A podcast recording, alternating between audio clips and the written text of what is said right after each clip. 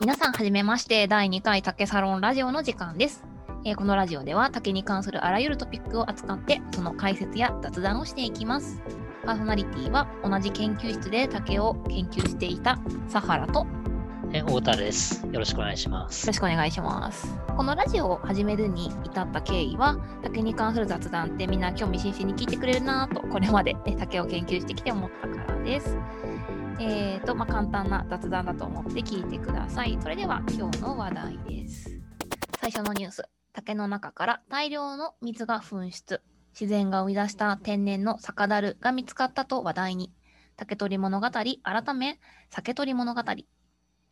えー市場のおみきりと注目が集まる。ツイッターで竹を伐採した人が天然の酒樽を発見したとツイートし話題となっている。竹切りの季節、ノコを入れたら大量の水が噴き出し、甘い方向が立ち込めた。缶の中に溜まった糖液がアルコール発酵したらしい。しかも冷え込みのおかげでシャーベット状。舐めてみた。甘い酒だ。抜刀した竹は缶が重たくて、あちこちの節にお酒が入っていた。天然の酒樽だ。という内容。これを受けてネットでは同様の経験の報告などが見られた。ツイート主は、歯間を流れる養分がたまったものか、あるいは光合成によるものかと推測しているが、詳細はわからないとしている。どうですか、太田さん。お酒あ竹よく飲みますよね。酒は、いや、最近飲まないんですけど、飲ままないんですかあ、竹酒飲みたいなっていうのは常々あって、なんでしたっけ、うんウランジっていうアフリカ、あの、あーね、タンザニアのお酒ありおますよね酒ありますね。そうそうそう。幻のお酒とか定期的にニュースに上がってて、うんうんうんまあ多分半年に1回ぐらい、なんか、うんうんうんそれなりに話題になるなと思ってますと。まあ、でも日本でこんだけザバッと取れましたみたいなのは珍しいですよね。うん、あるのかもしれないけど、ニュースになってないのかな、なんか意外と。そうですよね。竹林探検してると、散策してると、溜まっててお酒っぽい匂いするのは結構あるじゃないでうすんか。うんうん、甘い香りはありますね。そうそうそう。ただまあなんか全然飲める量とか綺麗さとかじゃなくて、うんうんなんかちょっと汚いなみたいなイメ ージも結構あったんですけども、記事の写真を、後で多分 URL 貼ると思いますけど、記事の写真見る限り、うんうんなんか、わんさか取れそうな感じがしないでもないっていうところですよね、これは。なんか昔の人は結構さ、飲んでたんじゃないかなって気がするけどね、日本でも。どうでしょうね。でも昔も別に日本酒とか口上酒とかって、あのうんうんこ別にこれを飲むほど酒に飢えてたわけじゃないじゃないですか。あで多分ね、そんなに美味しくないはずなんですよ。その、なんだろうな、フラットに、その、市販のお酒とかと勝負す ると、なんか珍しいけど、毎日飲みたいなとは絶対ならんはずなんですよ。あ、そっかそっか。まあ竹が生えてる地方って、やっぱり九州とかが多いから、まあ、九州だと芋じょうえ芋かなえ焼酎多いよね。そうそうそうそううそう、んどうなん飲んだりするのかなうん、どうだろう日本酒というよりはねあの焼酎のイメージがあるところが結構多いけうんどうんでもまあ京都とかだとか日本酒か、そうですよね。うん、これ、そうか、金にはならないのかないや、なんかこういうの、ほら、昔、あの、うん教えてもらってた先生が、その、ウランジをう、んそのさっきやったアフリカの酒、ヤクルトかなヤクルトかなんかの人が、なんかうんうん研究しに行って売ろうとしたんだけど、結局コストが合わなくて失敗したとかいうう話んも聞いてて、サなんかサントリーな気もするけど。サントリーだ、そうだ、サントリーの人そうそううんで、彼が言ってて、うんまあ、なんか、需要が味のニーズが合わないのか、費用対効果が合わないのかって難しくて、例えばこれ多分、うんうん糖類、竹の糖類と、あと竹の乳酸菌うんうんうんがあれば多分作れますよね。で、竹水みたいなのは、うんうん多分結構イージーに取れるじゃないですか、竹切れば。うん取れるよねそうそうそう。で、それを乳酸発酵すればいいだけなんで、そんな難しいことじゃないと思うんですけども、多分ニーズがないんだろうな。飲みたいですか竹の酒。飲んでみたいけど、さっきも言ったように定常的に飲みたいもんだそうじゃい。ないななんかやっぱ竹林に入ってあったらラッキーぐらいな感じで、そうですね。だから観光支援としてはもしかしたらいいかもしれないですね。だいぶ割高にして、例えば、竹林が併設されてるホテルとかあるじゃないですか。そういう時になんか外国人向けとかで、なんか、竹からできたお酒です。ジャパニーズ、何ニューノーマル酒ですとか言うと売れるんじゃないですかね。ねえまあなかなかじゃあ今観光客来れない時は厳しいかもしれないねあ、でもね、お酒はなんか、みんな飲まなきゃ死んじゃう人が多いみ たいで例えばアメリカとかだと、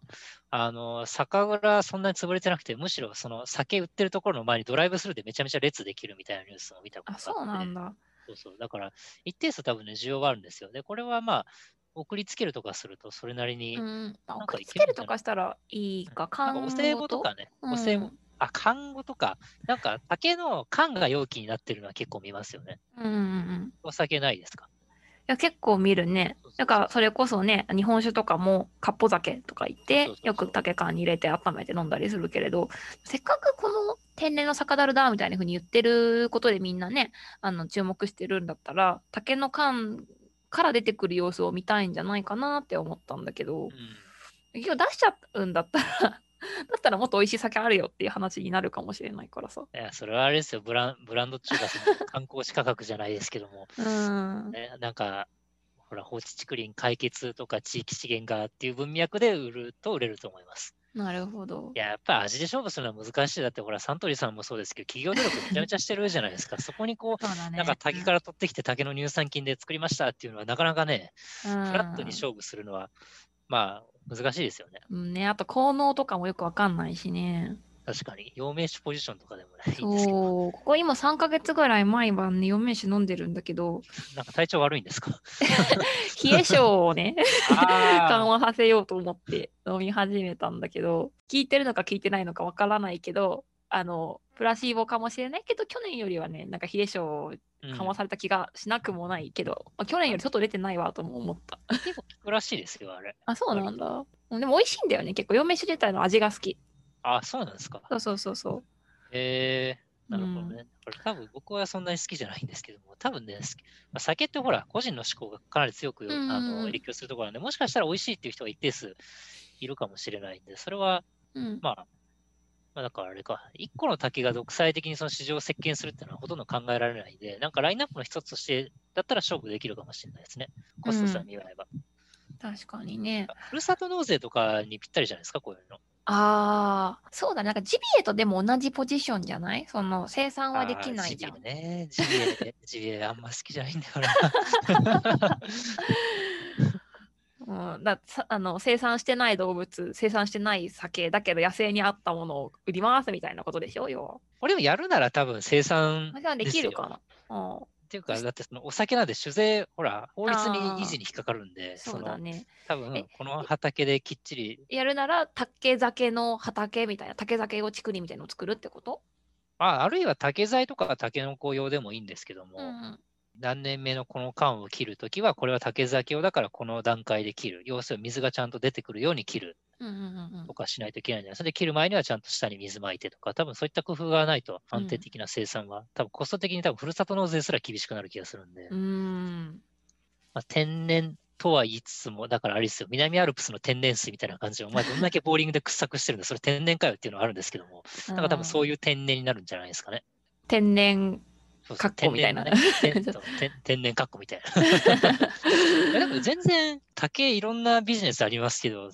ぱ酒って高くても売れるんで、全然いいと思いますけどね、これは。でね、なんか、ウイスキー何年ものとか信じがたい値段ついてるじゃないですか。僕はそうだね味わったことないですけいや、お酒の値段はね、ほんとわかんない。だから高いのは高いけれども、そんなに私はもうお酒飲めないからどあ、そうなんですね。強くないので、はいはいはい。いや、ぼったくりのようなね、一本何万もする竹、竹じゃないや、 酒。酒は、そうね、多分価値がね、わからないんですよね。でもやっぱお酒飲む人は買うよね、そういうの。買えますね。ワインとか真珠が与え値段。まあさっきのうんウイスキーもそうですけど、あ、でもワイン5万ぐらいのワイン買った。なんか騙されたんですか。騙されてない。 えっとね、自分用じゃなくて、ギフト用で何人かでお金出し合って買った。へえ。うあ、んそう送ったんですね、誰そかうそに。う送ったってこと。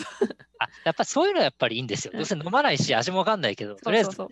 値段が効力を発揮するパターンってあるじゃないですか。5万円のワインですって言ったら、もう5万の味かどうか知らないけど。そうそう別に一人で5万出してるわけじゃなくて、全員合わせて予算5万だったのそ。うそうそうそう。で、なんかお酒いいですね飲む人だからみたいので、あ、いいですね。 5万のワインを送ったけど、 もらう方もよくわかんないけど、5万円だったら嬉しいでしょって多分なると思います。そう、味にわかるかなみたいな感じはするけど。まあね、そういう使い方はあるね。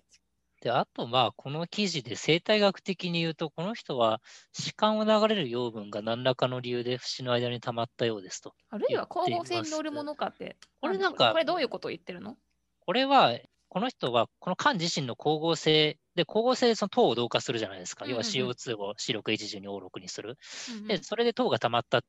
かもしれないっていうね。なるほど。缶が緑色だから缶の光合成かもしれないっていう。ああ、缶っていうかあれですね。ああ、多分ね、缶って言ってるけど、そうだな。まあ多分、葉っぱでしか、まあ、かなり光合成するんですけども、かなり微量だよね。微量で多分染み出すレベルでは決してないので、うんまあおそらく正解は葉っぱで光合成した糖が、要は竹って地下で全部つながってるので、うん上から下に降りる。あるいはその他の、多分正解は他の缶、まあ、他の竹での葉っぱで光合したやつが、その葉っその別の缶の上から下に伝わって、それが根っこを通じて下から上に来てるっていうのは正解だと思います、これは。ああ、この人正してあげるとってことね。正してあげるとですね。 なる多ほ分ど。この画像を見る限り、あの、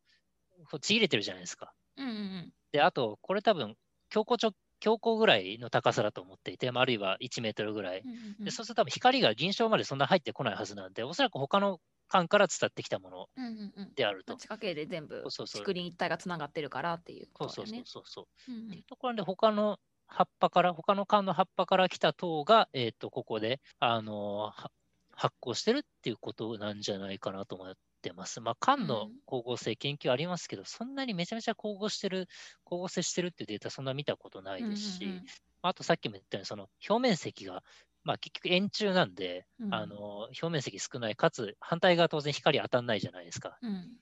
あと臨床であるっていうことを踏まえると、多分この間の光合成っていう線は相当薄いのかなと思ってます。缶がでも缶にね葉緑素が入ってるのはなんかどういうメリットがあるのかね、う結ー構ん、微量だけど光合成をでもしますってことなんかねそうですあんま効ね。率良くない気もする効んだよね、率は絶対に良くないんですけれども、確かにあれなんで緑なんでしょうね。別に生物学的に考えると別にそこ緑ある必要って全くないじゃなないいしですか。、まあ、実際でも世に界で見たら結構黄色い竹とか黒い竹とかもあるから、うんみんながみんな緑ってわけじゃないか。多分それは総本の延長線上で別にうんうん草も茎緑じゃないですか。うんうんで多分その葉っぱと別の構成物を作る、改めて作るよりも、おそらく、あのー同じような物質の組み合わせで、あの各、えー、と茎なり葉っぱなりを構成した方が、多分生物学的に効率がいいんじゃないですかね。あーエネルギーのそその、なんだろうな、その収支とかを考えると、とその短期的な、今日一日っていう考えると、多分葉緑体とか持ってない方がコスパいいんですけども、おそらくその生まれてから死ぬまでのトータルで考えると、緑色の方があの効率がいいと思っていて、だから総本は、1年生の総本はもう緑で作って、うんうん多分イニシャルコストを減らす方向に進む。で木本は多分50年、60年とか生きるんで、うんうんおそらくそこも結構ランニングコストがバカにならないから、そうだねイニシャルコストを使って茶色くして、うんうんただ葉っぱは緑っていうのが、ちょっと専門性は僕はその高くないんですけど、ここ多う分そういう推測が成り立つと思いうまんうす。んうんでも竹はそしたら半端だねやっぱりねまあ木とね、木でも、何木でも草でもうなんい。その皮はできないかららね幹の部分にそうですね結。局、まあでも草とは違ってねそのどうやら缶硬いからリグニンは多そうだなみたいなところもあるうんうしんうんそういう意味だと草なのかな、 ジャンルは。ジャンル はうん草なのかな竹は竹って 言いますけど、僕は草だと思ってますけど。うん、なんかでも海外とかでは草みたいな扱いになってることはああるれかはな。でも、海外って、それはアフリカをアフリカ想定でしすてまね。アフリカを想定してすあ。そうなんでます。うんえー、そうなんだ。いやあの、北欧とかだとわかるんですよ。そのまあ竹が矮小化するじゃないですか。多分笹ぐらいしかなくて、なるでほど。同じジャンルだから全部グラスっていうのはわかるんですけどうも、んうんアフリカだと、そう、まあ、アフリカっていっても広いからね、なんかケニアの一部の地域ではそうだったけれども、他のところは知らないようで、ね、いっぱい、まあ、竹はね、アフリカ結構分布してるところ多いけれども、なるほどね。うん、多分人間の定義なんで、そうおだそらねくそ。の使用用途が草に近かったんじゃないですかね。建材としてめっちゃ使うっていうのは多分、えっとね、それはどうしてかっていうと、うんと、人が使うんじゃなくて、象が食べるからっていう理由だったね。ああ、面白い。なるほどね。文化じゃ、文化的背景をもってして、竹のことをそう草そうって言そうってなんかその、まあ、象ははあグラスを食べるで竹も食べる、はいはいはいだから竹もグラスみたいな感じになるっていうま。す。像基準なんですね等。基準最大の害獣象ああ、その発想なんだ。ああれ、害獣なんですね。そうそうそうそう象象はねもう別に何かをやらなんか何かね破壊とか人を襲うとかじゃなくてただ歩くだけでね畑を破壊するからいああ、不幸な巨人だな。や象はでもね人気ですよみんな害獣っていう割に象好きだしね象モチーフのものたくさん持ち歩いたりなんか神聖があるんじゃないですか。神様的な。神様 それインドだなああ、そうか。ガネーシャがいる ね。でも神様ではなくて割と象をねみんな畑に入ってこないようにはするんだけれどもなんかそのやり方もすごい可愛らしいやり方で私が、ね、ケニア住んでたけれどもその時とかはその象を象がじゃあたまに来て被害があるけどどうするんですかって聞いたら象は唐辛子が苦手らしいから唐辛子を畑の周りに植えるんだって言っててで植えてるの見て、えでも数ヶ月後に畑荒らされたって言ってて「え唐辛子植えてたんじゃないんですか?」って聞いたら「唐辛子を踏まれたんだ」って言ってて全然聞いてないやんって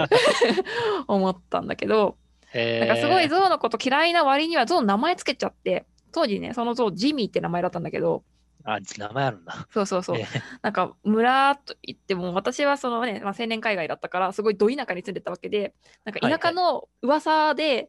ジミーがまた来たらしいよみたいなジミーが誰々の畑来たんだってとか。なんかジミーがまた畑この村の人が来るかもしれないっていうのをなんか毎日職場行ったりとかマーケット行くたびに聞いててそのテレビとかネットとかもあんまない発及して娯ないの楽に がないから、それが娯楽になってるのかジミー人気者やんってすごい思うな。あ殺さないんですかジミ ーは。殺したいんだろうけどね、まあ、殺せたら殺すんじゃない もちろんえまあなんか、毒団子みあたでいもなだ。あでもダメだ殺しちゃダメですねあの象はあの殺しちゃダメな動物だね保護保あや護っ動ぱ物りじだゃからあ、しそれはそその西洋人の都合ですか現そ地のう人西的に洋はこれ人の都合へえ、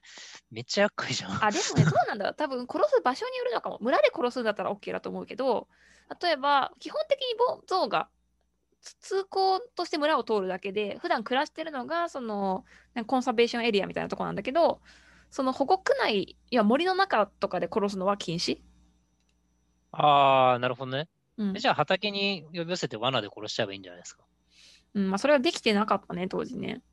やっぱりじゃあなんか神聖なものがあるか、あるいは哺乳類はやっぱりね、みたいなのがあるんじゃないですかね、うん文化的に。あでもね、一応レンジャーが殺そうとはしてたかな。あ、やっぱ邪魔なんだ。 うんうんうんいや、でも殺す文句言うやついるんだろうな。そう、まあ、レンジャーがまずそもそもいるところっていうのが、あの森林公社にいたんだけど、でそのはい森はい林公社は、結構保護団体から、ね、なんか金 WWF みたいもらってるなところからお金もらってるから、あんま殺したくないんだろうね。難しいな。割り切りがじゃあ、まあ、複雑難にし割いりと切りこはでき複雑な、害獣として、村としてとか、そのケニア人としては殺したいけど、え国として殺したいのに名は前つけるんですよね殺さない から、ジミー。意味がわからないな。そうしかもなんか英語名だしね、ジミーってアフリカの名前じゃなくて。あなんか台風に名前つけるみたいな感じですか。ああー、そうかもね。その鹿考え好きだな。ああー、そうなんですね。いや、そうそうそう。なんか、アメリカとかでキャサリンが来ましたみたいな言ってるの楽しいじゃん。いや台風十何号でいいですか。いや、日本も名前ついたらいいのになって何回か思ってたけど。日本でもすごい熊とか名前つくじゃないですか。赤カブトとか、あれ漫画かな。 まあなんか、えすごい荒らして くる熊とか名前つきますよ。ああ、そっか。でもやっぱりその国レベルでは名前つかないけど、そのケニアもそうだけど、ローカルでは名前つくって感じなんかね。ああ、かもしれない。それはそうですね。確かうんに確かに。後々それが民話とかになっていくのかもしれない。僕だったらでも絶対殺しますけどね。邪魔だし、鹿みたいな感じで。でも危険じゃない熊より。熊より、まあ、だからまあ、毒殺ですよ、毒殺。毒殺か落とし穴かどっちかですかね。年やなししんどいな毒殺の方がありえるのかな、まあそうそしたらうんまあでも当時ね結構あの象殺しの人は捕まってたよあの国有林の中入ってって、あの密漁者というかあ,、あーはいはいはいの何道具アイアイボリーそうそうそう象牙象牙を取るためにあの密漁しますみたいな人がタンザニアから入ってきてて、うーんあタンザニア国境に住んでたんだけどなんか捕まったとか打ち合いになったとかいう話は聞いたああ、象の養殖ってやんないんですか要は、ほら、竹食べさせたらいいんでしょう。ん、まあ、た、まあ、竹だけじゃないけどね、食べるのは。あ養まあそ殖うだはしてないけど、なんか、何、あのーほ保護施設はあったよ。ああ、でうもんそれ別にあれですよね。なんか、もし僕がちゃんとビジネスにしようとするなら遺伝子組み換えですごい牙がたくさん取れる象みたいな、 ああ、やってないね。それは聞いたことない。やんないんだ。まあ多分社会的な知性がある動物がいるイルカ枠ですよね、多分。そうだね、イルカ枠だね、そこ。うん厄介だなあうん。でもね、アフリカゾウって、でも本当に人の畑荒らすだけで何もできないのね。でも、なんかインドに、なんか、博士入ってすぐに行ったんだけど、はいはい。でインドも竹林にその象の被害があるのね。えであ似てるなと思って話聞いてたんだけどでも象はね、まあ、もちろん神様っていう、まあ、ヒンドゥー教の考えもある一方で働き者なんだよねインドの象ってかアジア象が働き者へでー林業をするの、ー、ああ、そうなんですね。そうそうそう高性能林業機械の代わりを象が担ってくれるからまあ要はなるほど、ね。ゾウのハーベスターやってくれるのね。で結構アフリカゾウはそのトレーニングするとね、そういう仕事をするらしいし、日本の動物園とかでも人のせますみたいにやってるのは全部アジアゾウなのね。ああ、なるほどね。アフリカの動物はなかなか手なずけるのがね、難しいみたいね。へえ。でもそれって猿とか馬にも言えるんだよね。そうなんですかうん、そうそう、なんかアフリカのそのバブーンとか言われてるでっかい猿とかって手なずけられないんだけど、なんかアジア圏の猿って芸したりとかするの。人に飼われてそ。 はどうなんだろうな。それはタロの違い。猿は違い 人の違いかな猿の違いかなでも馬もさアフリカにもともといる馬ってシマウマだけなんだけどシマウマはあの家畜にならない牛もバッファローも家畜にならないけどあ確かにシマウマ乗ってる人聞いたことないな。そうそうそうアジアの牛は水牛になるから農作業するんだよねああ、そうなんだ。それ、邪魔 だな。だかだらなからな奈良んの奈良の鹿みたいなもんでしょ。そうそうそうだから働かないんだけどとりあえずなんか国民は害獣なのにもともと生きてる人からしたらなんはいか保護しろっていう世界中から言われてるみたいなやばいじ状ゃ態なんだよね歪みだね、歪み。ねへえ。というわけでさ竹はねアフリカではねその象が食べるから草らしいよって いうだいぶ話飛びましたよ。ほとん飛どんだだねけの話しなかった気がするな。なんとだよ竹から派生した、ね、話だから、そうですね。次のだけのね、話じしゃあましそょろうそか。ろじゃあ、ね、次もまた飲み物の話でいいかなそうですね。はいじゃあ2つ目のニュースです、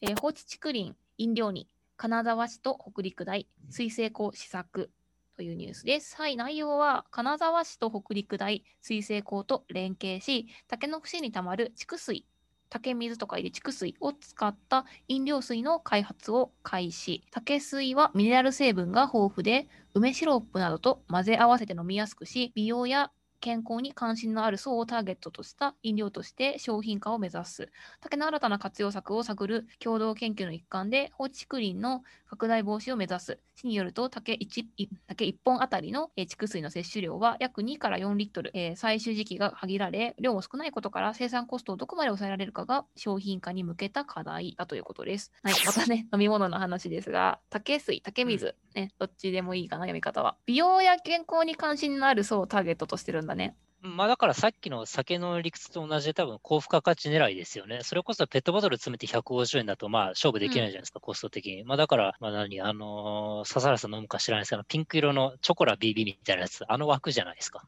チョコラ BB みたいなやつ。え、水ってあれコントレえコントレックスみたいな香水のやつあ、いや、水っていうか、そのチョコ、あのチーョチョコラ BB、あの栄養ドリンクの。そうそう、あの、ほらあれあれ 100ml ぐらいしか入ってないのに300円ぐらいするでしょ、ああいうのって。あああ、うんうん。ああいう飲んだことはあるけど。あいうのと多分同じ、ああの、土俵で勝負しようとしてるのかなと思うんですよまあまあ、100、そのさっき言ったようにペットボトル 500ml100 円とかでは絶対出せないじゃないですか、これは。え、なんかさ、去年さアイドル、アイドル水だっけアイドル水って流行ってたよね。え、なんすか、えその、知らないよ読ませやつえーなんか流行語とかにも食い込んでなかったっけアイドル水え、そアイドれあれル、 アイドル水って何を想像す昔る昔からあるのは、ほら、アイドルのあれでしょあの、おえ風呂の残り水売るとかでしょ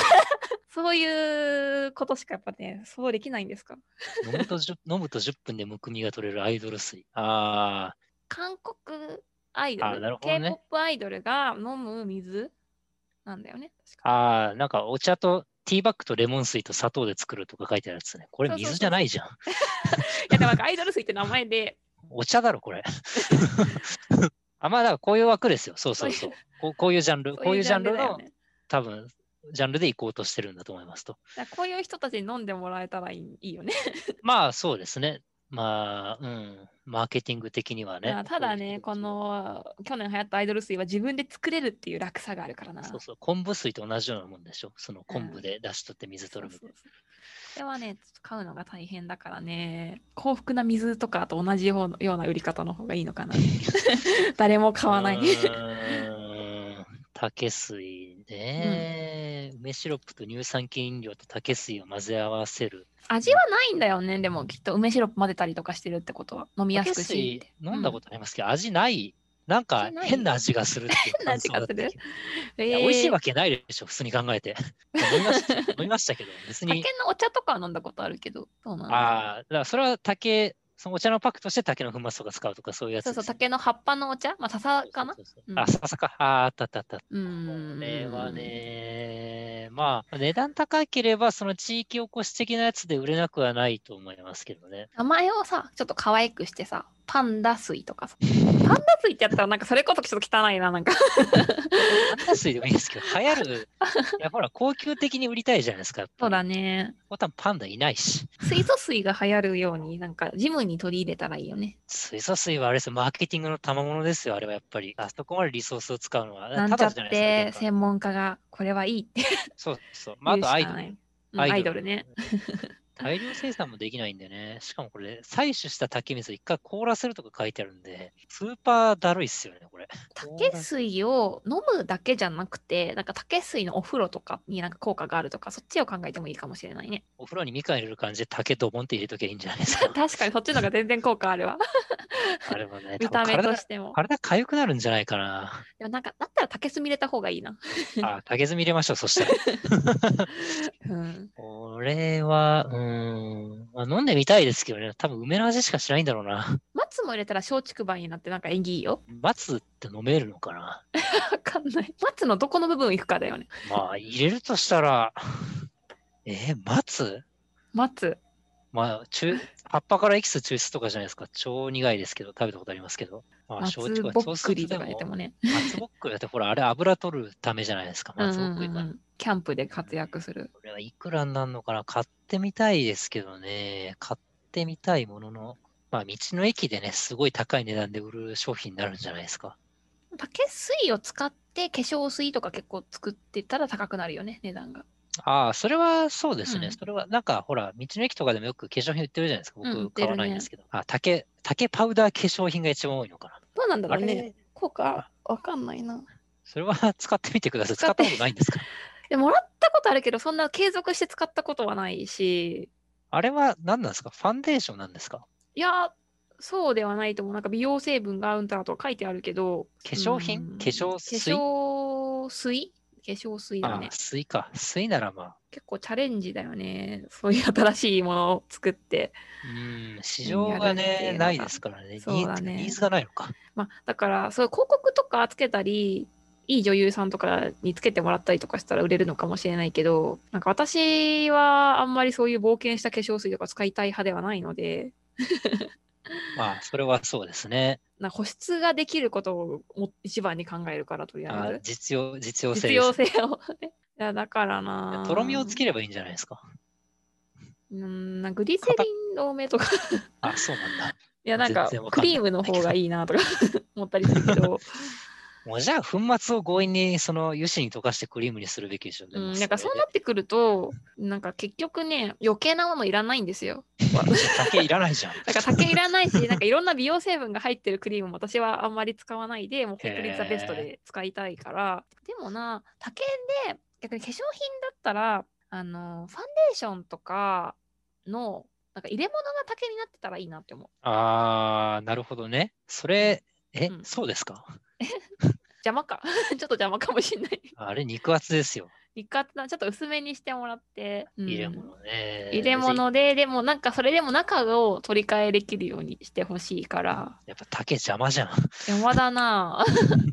やっぱだからこの人たちのようにその飲み物で売るってのは一番いいんじゃないですか。うんうんそうだね、飲みだ物っ。てうん1リットル2000円とかでも買う人買うでしょ。で、めちゃめちゃ濃くして濃縮還元にすればいいんですよ。ああ。カルピス的だなしに。なったらいいな、竹のだし。私いやー、昆布と鰹節の歴史に 竹に対抗するってなって、こうみんないろいろ試した結果、昆布と鰹節がいいってなって使ってるんでしょ確かに。そこ、それこそ冒険しないかもしれないそう。そうそうまあ、もらっちゃったらなんか使うかみたいにやるけど、あ、でも私も最近もらった椎茸のだしの粉末あるけど、一回使っただけでもう使ってないな、一年くらい。もらいもんってね、難しいんですよ。僕うんも今、引っ越し控えてて、もらいもんを処理するフェーズになってるんですけども、うん、あ、こんなんもらってたけど、ななんか変な缶詰とか、変な缶詰。だ これも、さっきも、なんか贈り物とかにいいじゃんみたいなね、そのお酒の話とかから派生しはていはいはいはい言ってたけど、送って、送った人の自己満足になるよね。まあ確かに。